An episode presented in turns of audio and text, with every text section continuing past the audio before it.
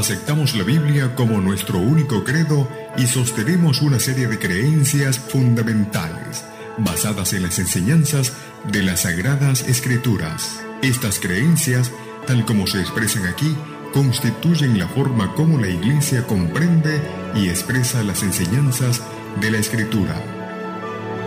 Radio Mundial Adventista presenta Creencias Fundamentales. Hoy les presentamos la mayordomía. ¿Qué tal amigos? Te saluda tu amigo Rodrigo Josué Rivas. Es un gran gusto el poder hablarte de temas que contribuyen para tu crecimiento mental y espiritual. La gracia de Dios sea contigo y tu familia. Bienvenidos al estudio Creencias Fundamentales. Creencias Fundamentales. Aceptamos la Biblia como nuestro único credo y sostenemos una serie de creencias fundamentales basadas en las enseñanzas de las Sagradas Escrituras estas creencias, tal como se expresan aquí, constituyen la forma como la Iglesia comprende y expresa las enseñanzas de las Escrituras. Creencia número 21. La mayordomía. Somos mayordomos de Dios a quienes se nos ha confiado tiempo y oportunidades, bienes y talentos, y las bendiciones de la tierra y sus recursos, y somos responsables ante Él por el empleo adecuado de todas esas dádivas. Reconocemos el derecho de propiedad por parte de Dios mediante nuestro servicio fiel a Él y a nuestro semejante y mediante la devolución de los diezmos y las ofrendas que entregamos para la proclamación del Evangelio y para el sostén y el desarrollo de su iglesia. La mayordomía es un privilegio que Dios nos ha concedido para que crezcamos en amor y para que logremos la victoria sobre el egoísmo y la codicia. El mayordomo fiel se regocija por las bendiciones que reciben los demás como fruto de su fidelidad. Creencias fundamentales. Dios pide que, en reconocimiento de que somos su posesión y dependemos de Él, le devolvamos un décimo, el diezmo de nuestra ganancia, y lo entreguemos a la iglesia para el mantenimiento del ministerio.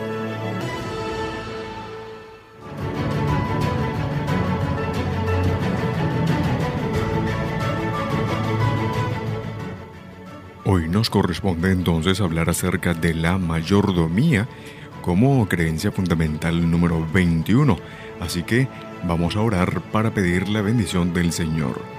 Amantísimo y buen Padre que estás en los cielos, queremos colocar nuestra vida delante de tu presencia y para que no se haga nuestra voluntad sino la tuya.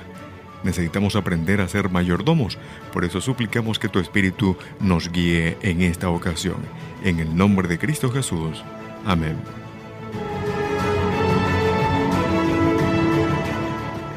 La historia de Ananías y Zafira ilustra la frustración que siente o se siente cuando uno allí descubre que la gente no es siempre lo que aparenta. Resalta la historia de la iglesia primitiva como una o un acontecimiento único que tal vez plantea más interrogantes que respuestas. Lucas hace uso de la palabra koinonía, que en griego significa hermandad, congregación, comunión o sociedad para describir a la comunidad cristiana primitiva. Se trataba de una comunidad que ponía en, un énfasis especial en el cuidado de las viudas griegas y de los pobres. El Espíritu Santo había logrado, por supuesto, grandes cosas a través de ellos en poco tiempo. No obstante, se narra la importante historia de Ananías y Zafira, que pareciera más bien sacada allí de los libros de jueces, reyes y crónicas. En el Nuevo Testamento, específicamente en el libro de Hechos, encontramos el mejor ejemplo de lo que representa estar movidos por el Espíritu. No se trata de un simple asunto de diezmos y ofrendas, sino de contribuciones desinteresadas, generosas y organizadas un verdadero ejemplo de una comunidad eclesiástica allí unida y también dedicada. Así que hay tres conceptos fundamentales respecto a la mayordomía que queremos hacer referencia y antes de irnos a la pausa vamos a comentar esta primera, tiene que ver con las relaciones. Sí, tres conceptos fundamentales respecto a la mayordomía. La primera de ellas, las relaciones. Dios-humanidad. Dueño-administrador. Sí, estos términos describen la motivación bíblica y también eh, tradicional de lo que tiene que ver con la mayordomía. Sin embargo, la Biblia nos ofrece otro modelo, Jesucristo, el mayordomo del Padre. Los miembros de la Trinidad se comunican, deciden y actúan en conjunto tal como lo hicieron durante la creación expresión que encontramos en el libro de Génesis 1.26, hagamos al hombre. Así que el modelo que se nos presenta es el de un amor que se relaciona, tanto juntos como individualmente, son Dios.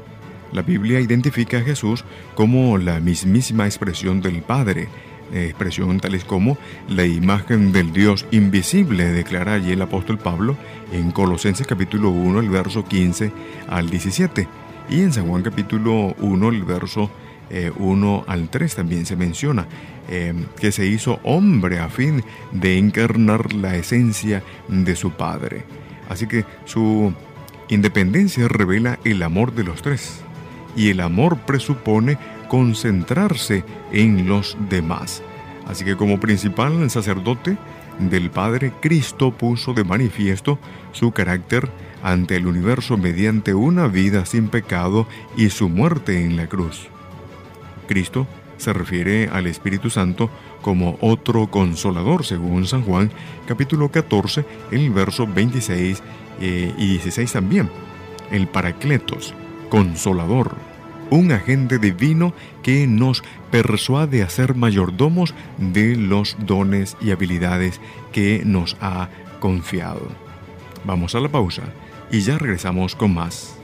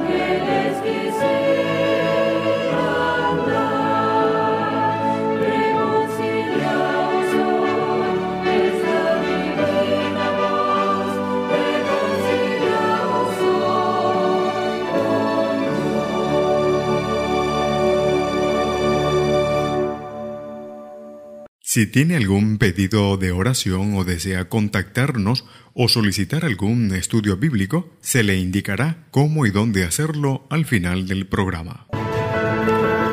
Dios pide que, en reconocimiento de que somos su posesión y dependemos de Él, le devolvamos un décimo, el diezmo de nuestra ganancia, y lo entreguemos a la iglesia para el mantenimiento del ministerio.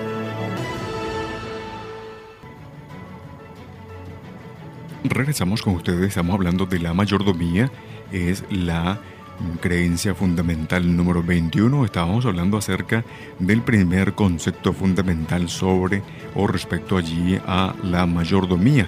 Tiene que ver con las relaciones. Los miembros de la Trinidad se comunican, deciden, actúan en conjunto, tal como lo hicieron durante la creación. Así que el modelo que se nos presenta es el de un amor que se relaciona, tanto juntos como individualmente son Dios. Y queremos entonces ahora presentar el segundo concepto fundamental respecto a la mayordomía. Es el motivo.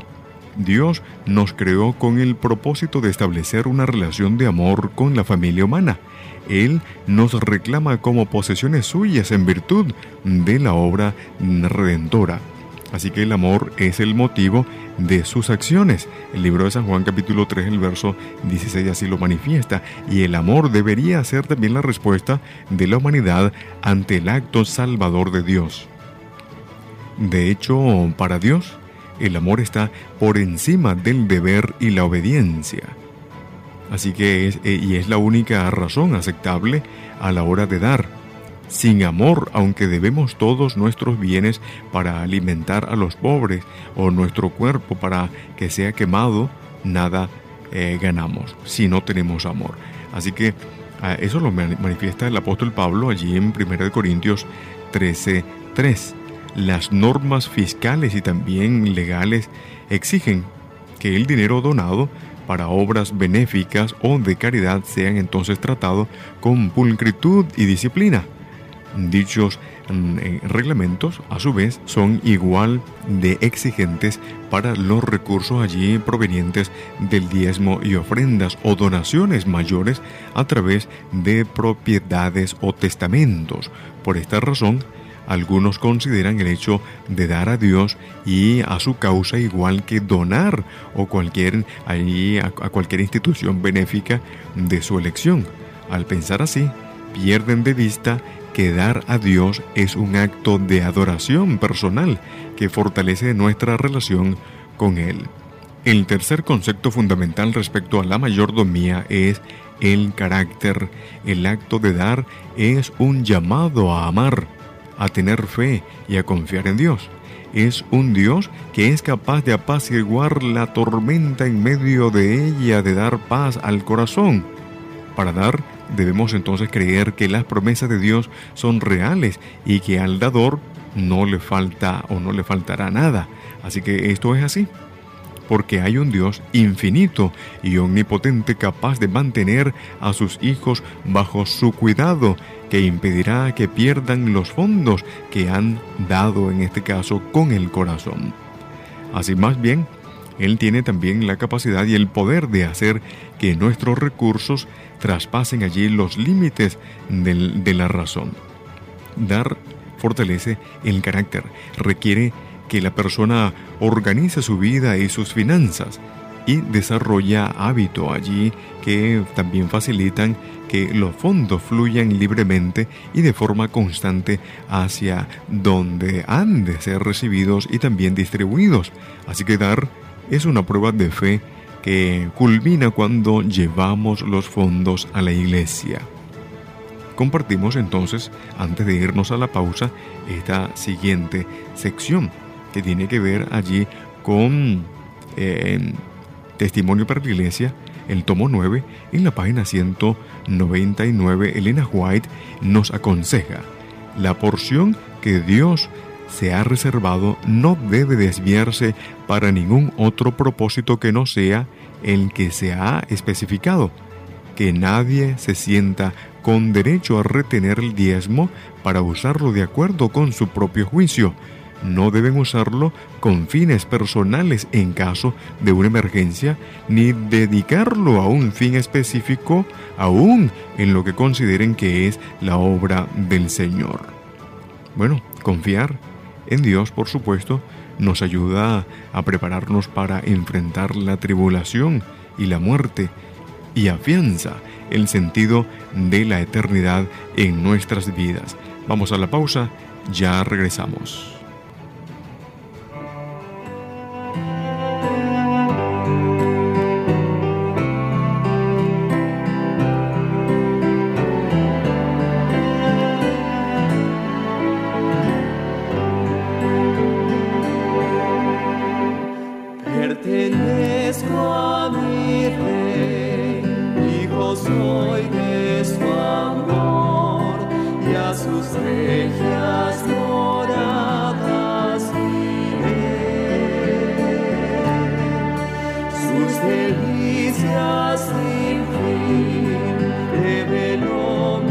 Senhor.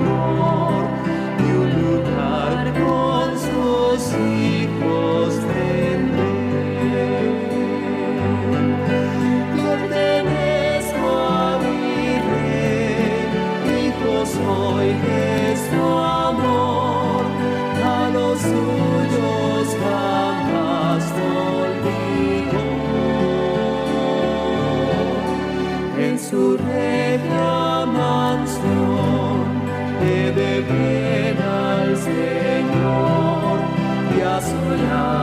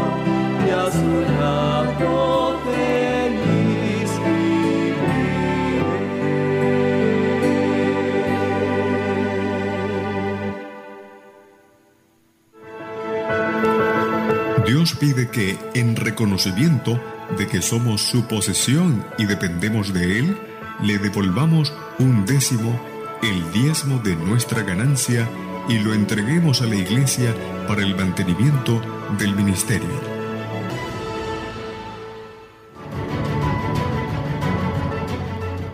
Regresamos a creencias fundamentales, la mayordomía. Es el tema que nos toca el día de hoy. Así que eh, estamos compartiendo allí los tres conceptos fundamentales respecto a la mayordomía, las relaciones decíamos y comentábamos ya en último lugar el motivo y el carácter. Bueno, repasando sobre el motivo decíamos que el amor es el motivo de sus acciones.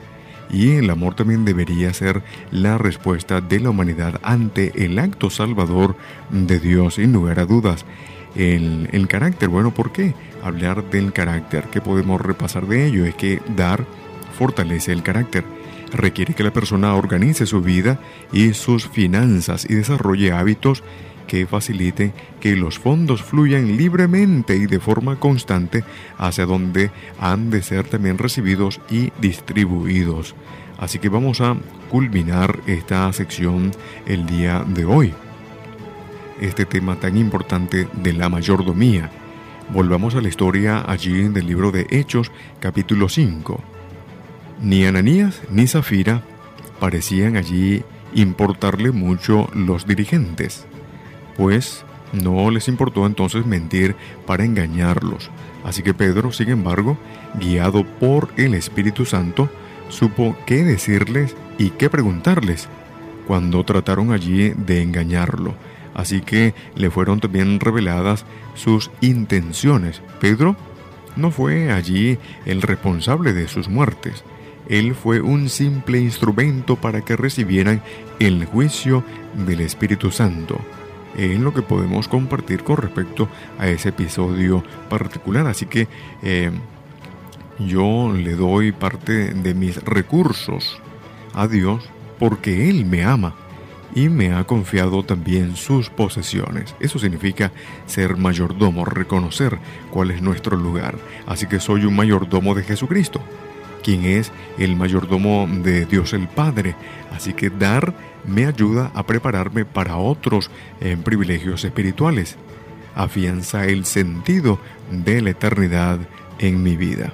Bueno, el Señor pueda ayudarte, bendecirte allí a entender, comprender lo que significa ser mayordomo. Usted pueda eh, de, este, de esta manera comenzar a reconocer que Dios es el soberano de todas las cosas, que es Él el que te otorga allí las bendiciones, solamente debes administrarla de manera sabia, no conforme a, a, tus propios sentimientos, deseos, sino a lo que el Señor ha dicho en su palabra.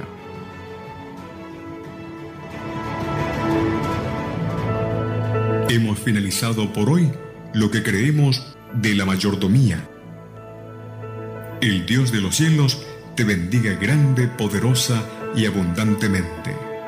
Aceptamos la Biblia como nuestro único credo y sostenemos una serie de creencias fundamentales basadas en las enseñanzas de las Sagradas Escrituras. Estas creencias, tal como se expresan aquí, constituyen la forma como la Iglesia comprende y expresa las enseñanzas de la Escritura. Radio Mundial Adventista presentó Creencias Fundamentales.